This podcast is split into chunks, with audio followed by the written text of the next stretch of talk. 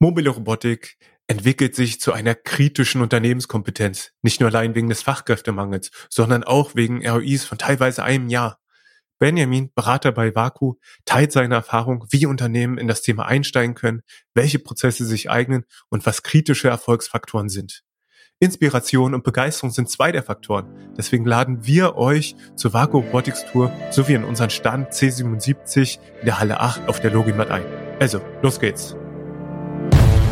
Also wir empfehlen da zwingend, dass man sich zu Beginn solcher Projekte mit Expertinnen oder Experten austauscht, das Wissen aufsaugt, um eben in Zukunft in der Lage zu sein, selber diese Projekte zu planen, ohne dass man dann auf externe Hilfe angewiesen ist. Roboter in der Logistik. Dieser Podcast wird dir präsentiert von Vaku Robotics, die Expertinnen und Experten für mobile Roboter in der Logistik und Produktion. Willkommen zu einer neuen Folge von Roboter in der Logistik, das Vaku-Update.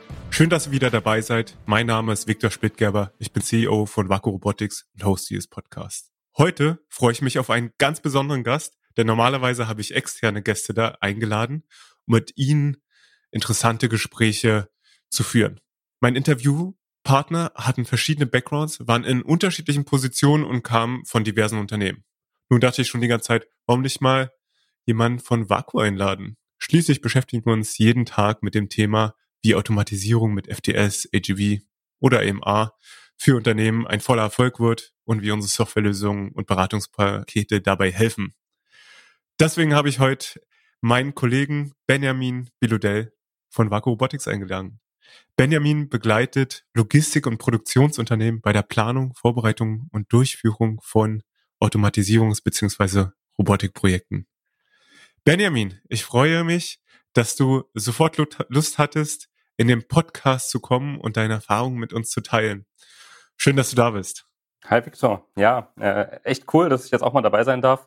Ich habe ja schon immer fleißig zugehört, wie du hier alle möglichen Gäste durchgeführt hast und interessante Gespräche geführt hast. Und da habe ich mich natürlich auch sehr gefreut, dass äh, ich mich da auch einreihen darf.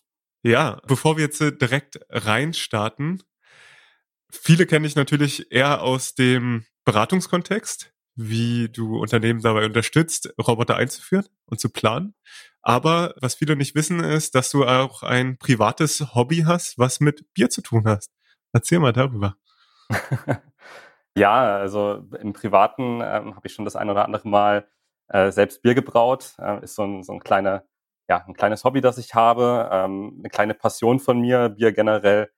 Und ja, das, der Prozess des Bierbrauens ist da etwas, was mir dann, dann doch, doch auch viel Freude bereitet und natürlich auch ein, ein schönes Ergebnis am Ende hat. Ja, ich erinnere mich auf jeden Fall mal an unser gemeinsames Retreat, wo du zehn verschiedene Sorten, irgendwelche Ales aus England, die ganz verrückt geschmeckt haben, mitgebracht hast. Und ich habe auf jeden Fall wahnsinnig viel über das Thema gelernt, ja, auch über den Prozess des Herstellens. Ja, auf jeden Fall. Also ich bin äh, immer neugierig, bin immer daran interessiert, so zu, äh, zu erfahren, wie die Dinge funktionieren und das gerade auch beim Bier natürlich. Ähm, Gibt es ja auch eine riesen Vielfalt an, an, an Sorten und Möglichkeiten, wie man das herstellt. Und da schaue ich einfach gerne rein, ähm, wie das funktioniert und ähm, ja, was sich da die, die Braumeister und Braumeisterinnen eben ausdenken an der, an der Stelle. Und ähm, habe dann natürlich auch selber für mich mal rausfinden wollen, wie das so ist und ist natürlich echt ein, ein, spannender Prozess, wo man viel zu beachten hat, wo es um viele Details geht, ähm, damit dann am Ende eben das Ergebnis auch stimmt. Also es ist auch echt anspruchsvoll, da die, die Qualität hochzuhalten. Und ja, dadurch, dass ich mittlerweile auch so viel Bier gewohnt bin, ist es auch äh, schwierig, da meine eigenen Ansprüche aufzuerfüllen, äh, da der Qualitätsgedanke ja. da, wie gesagt, einfach äh, enorm ist. Ja, also du äh, hast quasi die äh, Prozessorientierung durch das Bier mit Haut und Haar erlebt. Vielleicht ähm, den Übergang zum Logistikthema.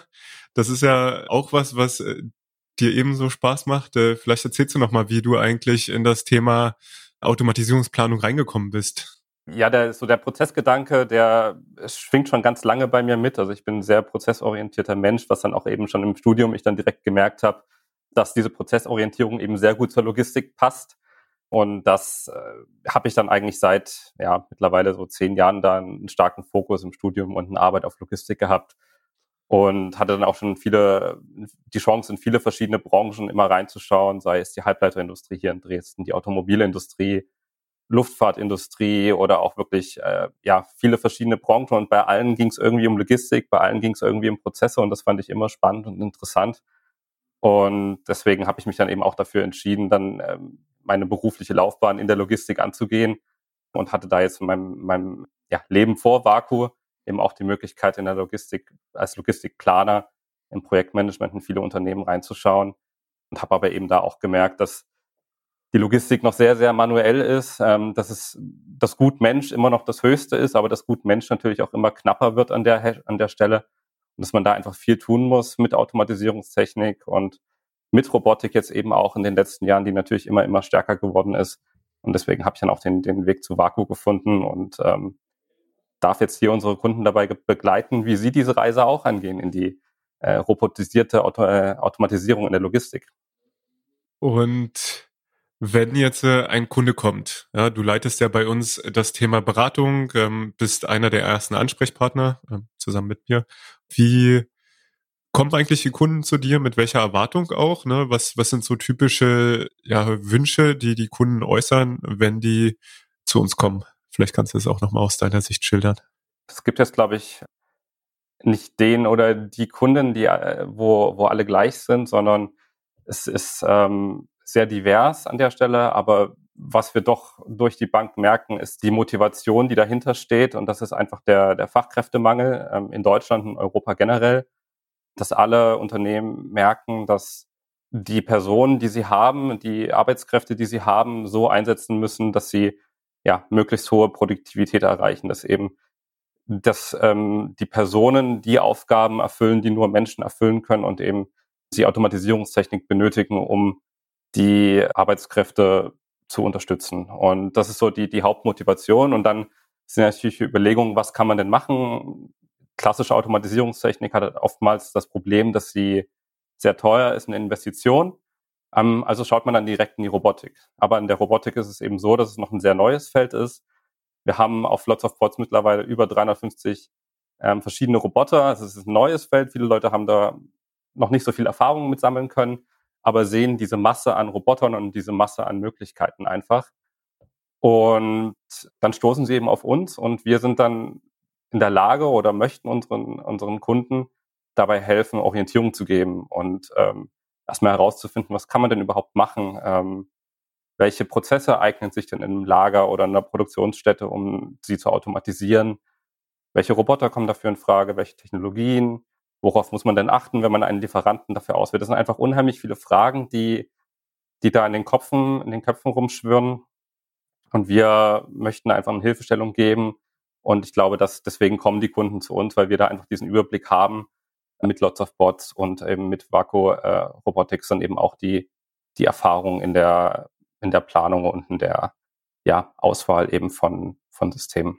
Ja. Ich würde auch sagen, dass äh, die Erfahrung, die wir gewonnen haben, auch verdient war, in dem Sinne, als dass auch die Rückschläge, das, was nicht funktioniert hat, uns auch da weitergeholfen hat. Und das ist ja auf jeden Fall was, was wir auch aus anderen Projekten kennen, dass die Projekte nicht den Erfolg bringen, die dort erwartet werden, die da erhofft werden.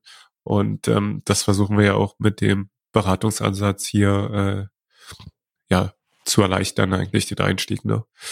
Wenn jetzt äh, ich als Unternehmer, als Unternehmerin zu dem Thema Robotik äh, einen Einstieg finden möchte, wie geht das Ganze los, ganz konkret, die ersten Schritte? Ja, da gibt's im Großen und Ganzen zwei Ansätze, die üblicherweise bei uns ähm, ja eine Rolle spielen oder zwei verschiedene Typen von, von Kunden oder Kundinnen, ähm, die einen haben schon eine, eine gute Idee, was sie automatisieren möchten. Da gibt es schon einen Prozess, der ausgewählt wurde für die erste Automatisierung, weil der vielleicht relativ simpel ist und häufig stattfindet. Also so dieser, dieser klassische Ansatz, den man eben aus der Automatisierungstechnik kennt, ne, sich oft wiederholende Prozesse und dann wäre der Ansatz dort zu schauen, okay, welche Roboter kommen denn jetzt für diesen Prozess in Frage? Ähm, wie kann der Prozess aussehen? Es gibt natürlich auch mit verschiedenen Robotern die Möglichkeit, den Prozess verschieden zu gestalten. Ne, das wäre so der erste Ansatz, dass man dort anfängt, eigentlich wirklich direkt in eine Planung zu gehen von diesem Prozess.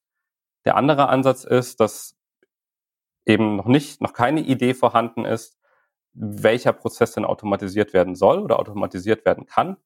Manchmal ist es vielleicht sogar so, dass man ähm, gerade bei großen Kontraktlogistikunternehmen noch nicht mal weiß, in welchem Lager denn überhaupt die interessantesten Prozesse sind, um ähm, mit Automatisierung zu beginnen. Und dann starten wir, was wir ähm, die Exploration-Phase nennen. Ähm, und in dieser Exploration-Phase geht es eigentlich erstmal darum, eine Ist-Analyse zu machen, zu schauen, welche Prozesse gibt es denn überhaupt, ähm, diese aufzunehmen nach den Kriterien, die eben für die Automatisierung relevant sind und dann ähm, einzuordnen, zu priorisieren und dann eben einen Prozess auszuwählen, wo wir gemeinsam mit den äh, Kunden entscheiden, warum dieser sich für die Automatisierung besonders gut eignet. Und dann eben in diese Planungsphase einzusteigen. Und äh, was ist der Ansatz, der dir lieber ist und welcher auch mehr Erfolg verspricht? Ist es äh, sinnvoller, dass sich ein Unternehmen jetzt schon vorher Gedanken macht, ähm, zu sagen, eigentlich möchte ich genau den Prozess automatisieren oder ist es aus deiner Erfahrung heraus äh, sinnvoller, wenn eigentlich das Feld noch sehr offen ist ähm, und unter viel Offenheit für, für alle möglichen Ansätze da ist? Wenn der Prozess, der ausgewählt wurde, sich sehr gut für die Automatisierung eignet, dann ist mir das natürlich genauso recht, wie, wie selber in das Lager zu gehen. Aber natürlich lohnt es sich immer ganzheitlich auf einen Lager oder eine Produktionsstätte zu schauen und generell erstmal diese, die ist, diesen Ist-Aufnahme zu machen, um einen Überblick zu gewinnen und auch ein Verständnis dafür zu bekommen, was sind denn die, die angrenzenden Prozesse an dem Prozess, den ich zuerst planen möchte, damit man eben auch schon, wenn man den ersten Prozess plant, im Hinterkopf behalten kann, was ist denn in Zukunft noch zu automatisieren? Und da das natürlich einen Einfluss darauf haben kann, auf die Entscheidungen, die ich ähm, für diesen ersten Prozess treffe. Also zum Beispiel, wenn ich im ersten Prozess einen Horizontaltransport vom Wareneingang bis zum Hochregallager ähm, mache, dann kann es natürlich sein, dass es dann noch angrenzende Prozesse wie einen Nachschubprozess gibt. Und dann ist natürlich die Frage, ähm, na, brauche ich ein Gerät, was nur horizontal transportieren kann? Oder macht es Sinn, direkt eine Technologie so auszuwählen, dass ich vielleicht in zwei, drei Jahren oder eher auch mir Geräte auswähle, die in die Vertikale gehen können und diesen Nachschubprozess mit abbilden können. Und da muss man einfach Abwägungen treffen. Was möchte ich heute? Was ist in Zukunft? Was soll in Zukunft noch automatisiert werden? Und dann dieses Gesamtbild muss dann zu den Entscheidungen führen, die ich heute treffe, weil dann eben auch die Zukunft unter anderem davon betroffen sein kann.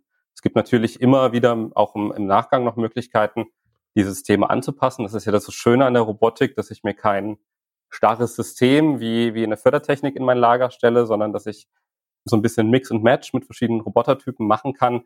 Aber es ist natürlich, leider sind wir noch nicht da, dass es wirklich reines Plug and Play ist, ähm, dass wir einfach jeden Roboter zu einem anderen Roboter dazusetzen können in dem Prozess. Aber das wird in den nächsten Jahren kommen und darauf müssen wir eben vorbereitet sein bei den Entscheidungen, die wir heute treffen. Finde ich äh, im Übrigen einen äh, interessanten Gedanken, auch das, was du eben gesagt hast, dass sich da die Planung verändert hat.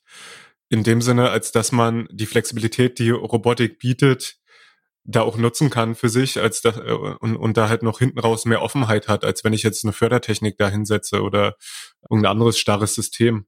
Aber da gehen ja auch die Philosophien in der Planung äh, deutlich auseinander, ähm, wo die einen auch sagen, okay, ich habe äh, das äh, FTS als Organisationsmittel, ich plane den Prozess einmal durch und so wird er dann umgesetzt, ja, und ähm, dann hat man ja die andere Fraktion, würde ich bald sagen, die sagen, mobile Robotik, bietet mir Flexibilität. Ich automatisiere Schritt um Schritt.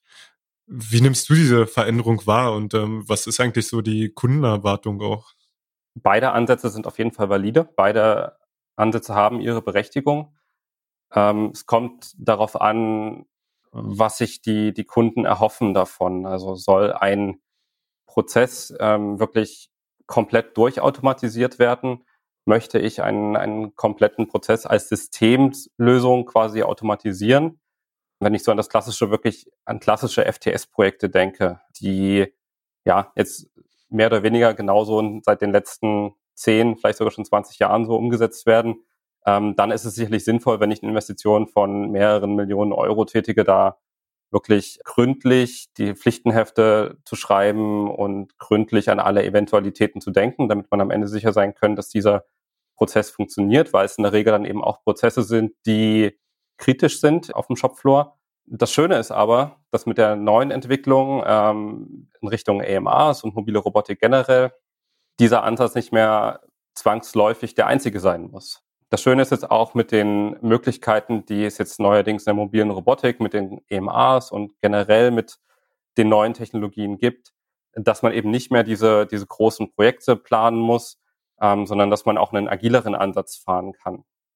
Eben dadurch, dass diese AMRs autonom, flexibel und ja auch oftmals leicht bedienbar sind, ist es eben möglich, dass die, die Planerinnen und Planer vor Ort sich selber überlegen können, welche Prozesse ich denn wie automatisieren möchte, ohne dass man da unbedingt die Hersteller oder die Integratoren mit einbeziehen muss in die Planungsphase, sondern es ist auch ein gutes Stück Trial and Error. Ich habe keine großen Konsequenzen, wenn ich mir erstmal einen Teilprozess automatisiere mit einem AMA, sondern ja, das ist erstmal eine, eine Art Probieren und Lernen vor allem auch. Und mit diesem, mit dem Gelernten, was man dann in den Prozessen auch erreicht hat, kann man dann nutzen, um andere Prozesse in Zukunft zu automatisieren und Stück für Stück wirklich das Lager ähm, autonomer zu machen, flexibler zu machen und eben auch automatisierter zu machen. Auf jeden Fall ähm, spannend, nochmal so die Unterschiede rauszustellen. Wir haben jetzt gerade äh, ein Projekt äh, fertig geplant, beziehungsweise das ist ja schon in der Umsetzung bei MS Direct, ähm, einen Autostore mit guten 50 Robotern, die dort eingesetzt werden. Da geht kein Trial and Error. Da hatten wir aber die grüne Wiese oder beziehungsweise hinsichtlich ähm, der Automatisierungsoptionen alles zur Verfügung, was der Markt bietet und wir konnten dort äh, tatsächlich die beste Lösung auswählen, woraus denn der Autostore entstanden ist. Und da gibt's natürlich ähm, die Möglichkeit, später auszubauen und anzubauen an einen Autostore. Das sieht man natürlich auch immer irgendwo vor. Aber in dem ersten Schritt, den Autostore hinzustellen, da muss alles stimmen. Ne? Da kann man jetzt ja nicht äh, viel Flexibilität zulassen, ob das jetzt passt oder nicht, oder ein Try and Error äh, zulassen. Ne? Natürlich gibt es eine Lernkurve, die gibt's ja immer, aber ähm, das ist jetzt ein gutes Beispiel dafür, wo man sagt, okay, man plant das von vorne bis hinten durch, äh, bis es halt umgesetzt ist. Ne? Als anderes Beispiel habe ich hier mal Atomic. Die hatten ja das Zitat, dank der Professionalität von Waco Robotics konnten wir einen Einblick in die Digitalisierung von Transportprozessen gewinnen. Die Zusammenarbeit hat sehr gut funktioniert und auch der Austausch mit der Firma war sehr einfach. Waco Robotics hatte immer Zeit, sich in diverse Meetings mit uns auszutauschen. Wir können das Unternehmen aufgrund seiner Fachkompetenz, Zuverlässigkeit und Kreativität sehr gerne weiterempfehlen. Das geht natürlich runter wie Zucker. Ja, Benjamin, da warst du auch sehr involviert. Das ist ja auch hier ein Beispiel für ein Unternehmen, was ich erstmal orientieren wollte. Ne? Das ähm, wird ja auch hier ganz klar gesagt, ähm, dass sie erstmal einen Einblick in die Digitalisierung von Transportprozessen gewinnen wollten. Wie funktioniert das in der, in der Praxis auch für Unternehmen? Wo stehen Unternehmen eigentlich heutzutage in der Regel, wenn es darum geht, Transportprozesse zu automatisieren, auch hinsichtlich dieses Trial and Errors, ähm, was du angesprochen hattest? Genau. Ja, ich denke, da hast du auch ähm, wirklich zwei, zwei gute Beispiele rausgesucht, die auch sehr verschieden sind mit MS Direct und Atomic.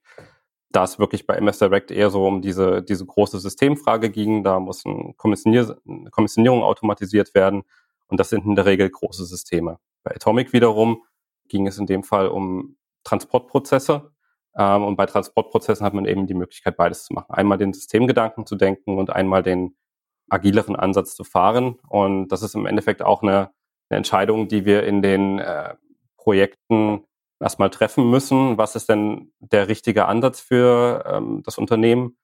Es gibt sicherlich Unternehmen, die, die eher noch den, den klassischen Ansatz bevorzugen, dass man wirklich ein System plant, ein System kauft und dann dieses System integriert.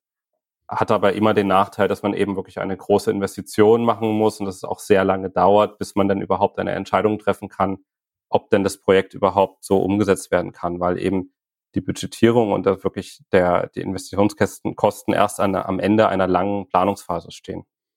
Und wenn wir jetzt wiederum den agilen Ansatz ähm, wählen, für den wir uns dann auch bei, bei Atomic entschieden hatten, schaut man erstmal, wie können wir denn möglichst simpel und möglichst möglichst geringen Impact ähm, den, den Prozess automatisieren oder teilautomatisieren und können auch die, die Projekte, die Planungsprojekte wesentlich schlanker aufziehen, indem wir eben erstmal schrittweise vorangehen und ähm, ein Grobkonzept aufstellen. Und mit diesem Grobkonzept kriegen wir in der Regel schon ganz gute Vorstellungen, was denn die Investitionskosten am Ende für eine geringe Anzahl an Robotern sein werden und können dann mit diesem Konzept auch schon einen Ausblick geben, in welchen Stufen denn überhaupt die Automatisierung möglich ist. Äh, man hat am Anfang vielleicht fünf Roboter und dann in, zwei, in ein, zwei Jahren nochmal fünf Roboter und so steigert sich das dann immer weiter, bis man dann viele Prozesse, ähm, die auch systemkritisch äh, sind, also mission critical sind, wie wir auch gerne sagen, entsprechend automatisiert hat. Aber der Ansatz für den, für den ersten Prozess wäre erstmal vielleicht einen Nebenprozess zu automatisieren, um eben die Erkenntnisse mitzunehmen für die, für die kritischen Prozesse am, Anfang, ähm, am Ende dann. Relativ selten äh, ist es ja so, dass die Beratungsprojekte dann äh, zum tatsächlichen Rollout führen. Also das kann man, glaube ich, mal so teilen oder es dauert zumindest ähm, äh, oftmals äh, eine längere Zeit, ähm, einfach weil es doch äh, mit, mit einem größeren Aufwand verbunden ist, die Geräte einzuführen. Ähm, Gerade auf dem Shopfloor, wo die Ressourcen ohnehin kritisch sind oder, oder äh, weswegen man das ja auch einführt. Äh, und deswegen ist es ja auch immer interessant, konkrete Beispiele zu haben, wo man von grüner Wiese oder von keine Robotik hinkommt zu äh, den ersten Geräten, die fahren. Vielleicht kannst du mal schildern, ähm, wie so eine typische Reise aussieht, wie das abgelaufen ist. In der Regel beginnen die, die Projekte mit einer Idee, was ich automatisieren möchte oder wie ich automatisieren möchte. Genau, aber es geht in der Regel darum, die Fragestellung, welche Prozesse kann ich wie automatisieren. Das können horizontale Transporter sein, das können ähm, Kommissionierprozesse sein. Nehmen wir mal das Beispiel horizontale Transporter jetzt weiter, dann schaut man natürlich, welche horizontalen Transporter gibt es alle in einem Lager. Man klassifiziert dann diese Prozesse, ordnet die ein, priorisiert dann und schaut dann vielleicht auch, ne, welche Roboter sind es jetzt zum Beispiel die die Unterfahrgeräte, Top-Loaded-Roboter oder sind es ähm, Gabelgeräte, also so diese klassischen ähm, Ameisen, die automatisiert äh, dann durch die, durch die Lagerhallen fahren. Entscheidet dann erstmal, welche dieser beiden Typen kommen denn überhaupt in, in Frage, welche sind denn sinnvoller für den jeweiligen ähm, Prozess. Das kann ähm, bei einem Greenfield anders sein als bei einem Brownfield zum Beispiel. Ne? Zum Beispiel, weil ich bei einem Greenfield einfach die Möglichkeit habe, von vornherein die Infrastruktur so zu planen, dass sie optimal für die, für die Roboter ist. Ähm, bei einem Brownfield muss man natürlich immer schauen, wo kann ich denn jetzt noch zum Beispiel Übergabegestelle platzieren? Ist es denn überhaupt möglich in dem Umfeld? Ähm, möchte ich das überhaupt auch? Und so entwickelt sich dann langsam ein Bild, wie die Prozesse in Zukunft aussehen können. Was auch immer noch gerne diskutiert wird, ist die Frage, nehme ich denn jetzt einen AGV oder nehme ich einen AMA?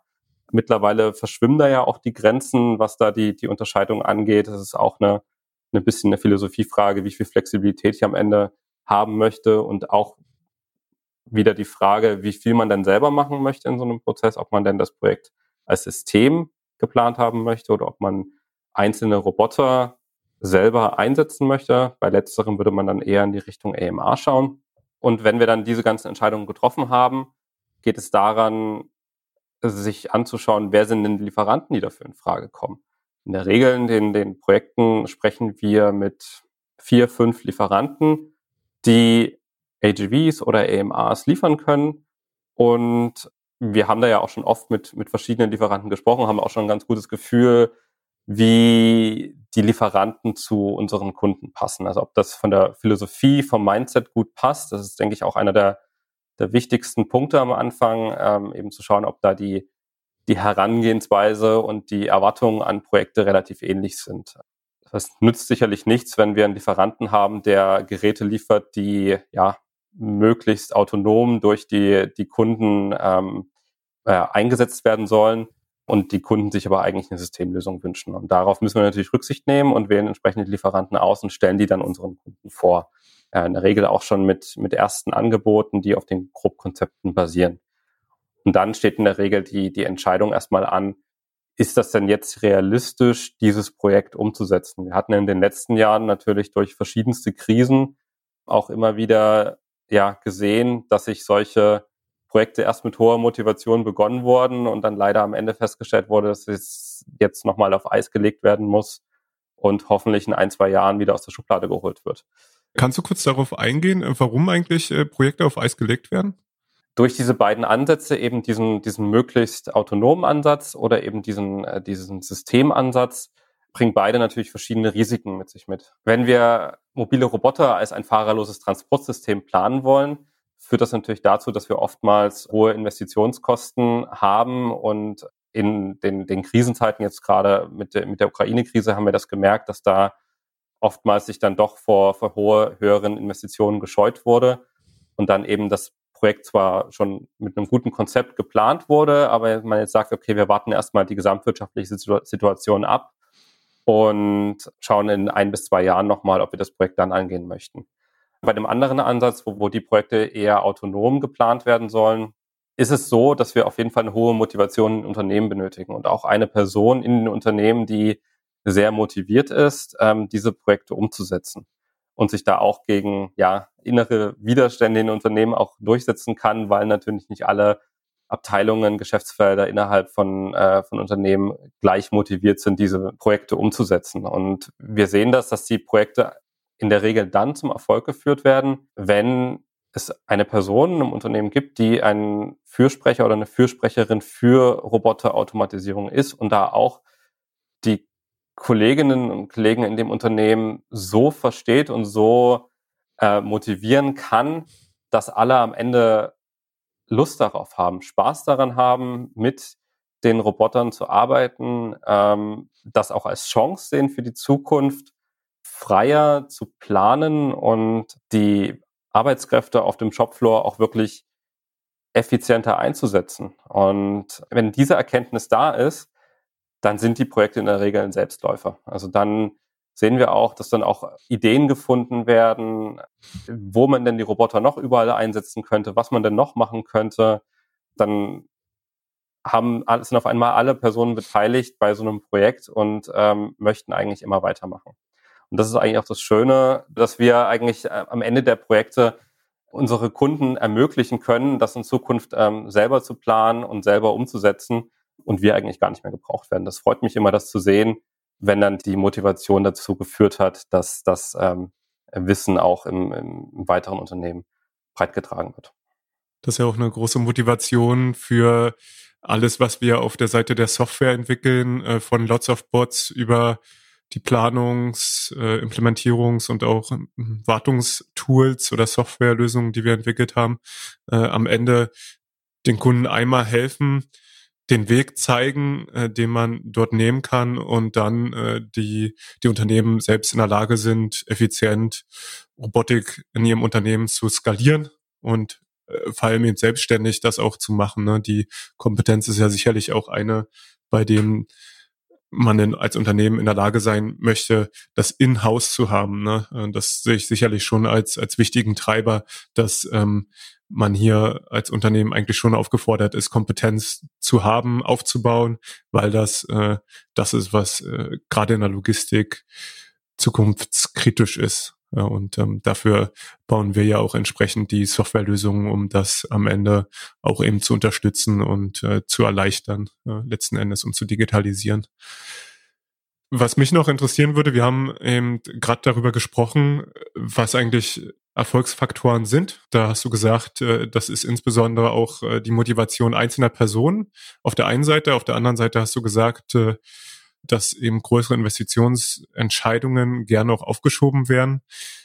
Was ich jetzt noch nicht so gehört hatte und ähm, was mich nochmal interessieren würde oder sicherlich auch die Zuhörerinnen, was so typische äh, Return on Invest in, in Jahren sind, die man erwarten kann.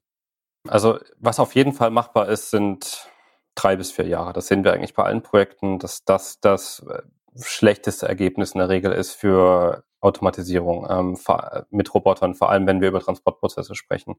Je nachdem, wie produktiv die Roboter eingesetzt werden, ob wir jetzt über einen Zwei- oder Dreischichtbetrieb sprechen, ähm, sehen wir auch teilweise ein Return on Invest von maximal einem Jahr. Also da ist wirklich viel möglich und gerade eben auch dadurch, dass man die Roboterflotten skalieren kann, flexibel skalieren kann, sind wir da eben auch in der Lage, das Investment so anzupassen, dass das Risiko zu Beginn eines Projektes relativ gering ist und ja, die Flotten eben auch mit den Anforderungen wachsen können.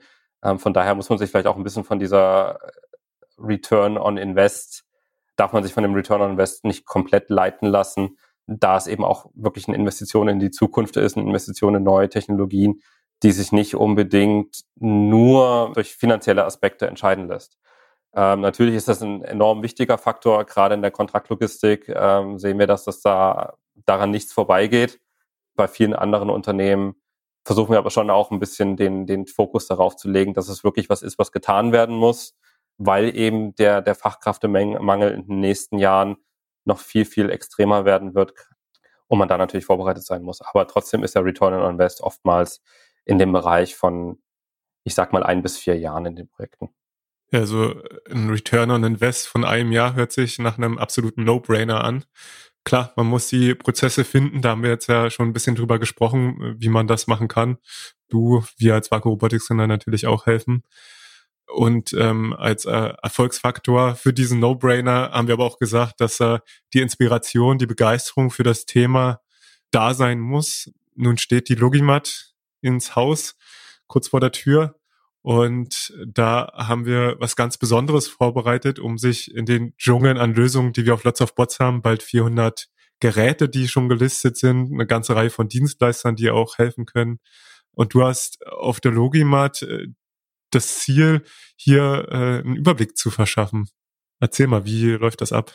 Ja, wir haben selber natürlich sind wir auch auf der Logimat mit dem Stand und haben dann in der in der Planung ja auch äh, natürlich die uns die, die anderen Aussteller angeschaut und festgestellt, es sind über 250 Robotikfirmen äh, gelistet auf der Ausstellerliste der Logimat und das ist natürlich eine enorme Menge. Das schafft man nicht, die sich alle anzuschauen. Und da wie ich es ja schon gesagt hatte, wir gemerkt haben, dass das wirklich ein, ein, ein großes Hindernis für unsere Kunden ist, da durchzublicken, was die, die Vielzahl an Möglichkeiten angeht, möchten wir da einfach helfen und haben uns überlegt, dass wir eine ähm, Vaku Robotics Tour anbieten ähm, zur Logimat.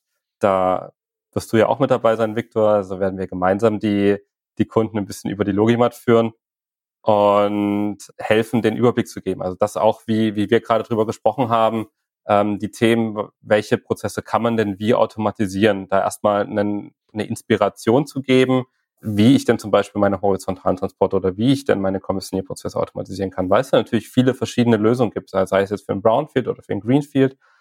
Und da bieten wir einfach an dem Mittwoch, dem Logimat Mittwoch, am Vormittag eine Tour auf Deutsch und am Nachmittag eine Tour auf Englisch an, wo wir durch die Halle 6 führen werden, äh, uns mehrere Stationen mit verschiedenen Robotern eben ähm, anschauen werden und wir dann einfach drüber sprechen werden, hoffentlich auch in ein Gespräch kommen, welche Lösungen sich denn für die, die Teilnehmenden der Tour dann auch ähm, am besten eignen und wie denn typischerweise diese Prozesse mit diesen Geräten äh, geplant werden, wie die Projekte umgesetzt werden und so, dass man einfach wirklich ein, ein einen guten Überblick über den Markt bekommt und über die ja, Herausforderungen und Chancen, die die mobilen Robotern denn allen Unternehmen einfach bieten momentan. Ja, also wer sich inspirieren lassen möchte, wer Robotik einführen möchte, der kann auf jeden Fall auf wacorobotics.com schauen äh, nach dem Link für die Tour wir verlinken natürlich äh, die Tour auch nochmal in den Show Notes. Ansonsten werden wir auch in der Halle 8, Stand 8C77 zu finden sein, wo wir zwei Roboter äh, unterschiedlicher Hersteller in einem gemeinsamen Feld fahren lassen werden und natürlich an unautomatisierbar gibt's ein kühles Kaltgetränk, über das wir heute auch schon gesprochen haben. Diesmal nicht selbst gebraut von dir, Benjamin, soweit ich weiß. Aber du kannst sicherlich auch darüber gut informieren, was wir da äh, servieren werden ich freue mich auf jeden Fall schon auf die Tour. Das ähm, wird wahnsinnig spannend. Ich freue mich auch auf die Logimat, weil äh, ja der Markt einfach so wahnsinnig wächst, äh, neue Anwendungen dort möglich sein werden. Und ja, die Tour ist sicherlich auch ein Highlight ähm, für mich dann auf der Logimat und ich freue mich da über zahlreiche Anmeldungen. Wie gesagt, äh, der Link in der in den Show Notes. Benjamin, vielleicht noch mal zum Schluss fünf schnelle Tipps für den erfolgreichen Start für Unternehmen, die jetzt denken, ich möchte äh, das Thema angehen? Ja, fünf schnelle Tipps. Ähm, das ist äh, sehr gut. Ich könnte jetzt noch 20 Minuten weiter drüber reden, ähm, was denn die, der, der beste Weg ist. Der erste Schritt ist sicherlich immer die Analyse, verstehen, was ist mein Ist-Prozess und verstehen, was denn die Ergebnisse sein sollen. Wo, wo soll die Reise hingehen und wie soll die Reise aussehen? Das zweite, was wir immer wieder zu Beginn der Projekte sagen, ist, dass man die ersten Umsetzungen möglichst einfach halten sollte, um die die Schwelle zu dieser neuen Technologie möglichst niedrig zu halten und auch die Investitionskosten und das Risiko somit auch am Anfang gering zu halten. Das führt natürlich auch dazu, dass man die Herangehensweise umdenkt, dass man eben nicht mehr in diesen starren ähm, Systemlösungen denken muss und entsprechend die 40 Seiten langen Lastenhefte schreiben muss, sondern dass man das eben auch schlanker, einfacher angehen kann und wenn man diesen, diesen Gedanken im, im Kopf hat, dann ist man auch viel freier in der, in der, der Findung von möglichen äh, Prozessen und Ideen für die Automatisierung mit Robotern. Der nächste wichtige Tipp sicherlich ist auch, dass man die, die, die Motivation im Unternehmen beibehalten sollte, dass man immer wieder versucht, durch Tests, durch ähm, verschiedene, ja auch innerbetriebliche Werbemaßnahmen versucht, da alle Leute mitzunehmen das fängt dabei an, dass wenn man einen Test hat, dass man den, den Robotern Namen gibt und ähm, sich die Arbeitskräfte auf dem Shopfloor eben auch einbezieht darum, wie man mit dem Roboter umgeht, dass man Aushänge macht, dass man ähm, den Leuten beibringt, wie man damit umzugehen hat und in der Planung eben auch versucht, immer wieder neue Möglichkeiten zu finden und immer wieder neue Leute mit in die, in die Projekte reinzuholen. Ja, und der letzte Tipp wäre, dass man natürlich das Wissen, was im Markt und ähm, generell in Bezug auf die Robotik, auf die mobile Robotik vor allem vorhanden ist, nicht nutzt. Also wir empfehlen da zwingend, dass man sich zu Beginn solcher Projekte mit Expertinnen oder Experten austauscht, das Wissen aufsaugt und dann eben auch mit diesen Personen gemeinsam die Projekte angeht, um eben in Zukunft in der Lage zu sein, selber diese Projekte zu planen, ohne dass man dann auf externe Hilfe angewiesen ist. Ähm, einfach weil es so ein neuer Markt ist, sehen wir da unheimliche Chancen ähm, für alle Beteiligten, sich da mit den Leuten, die da schon ein bisschen länger dabei sind, sich auszutauschen. Vielen Dank.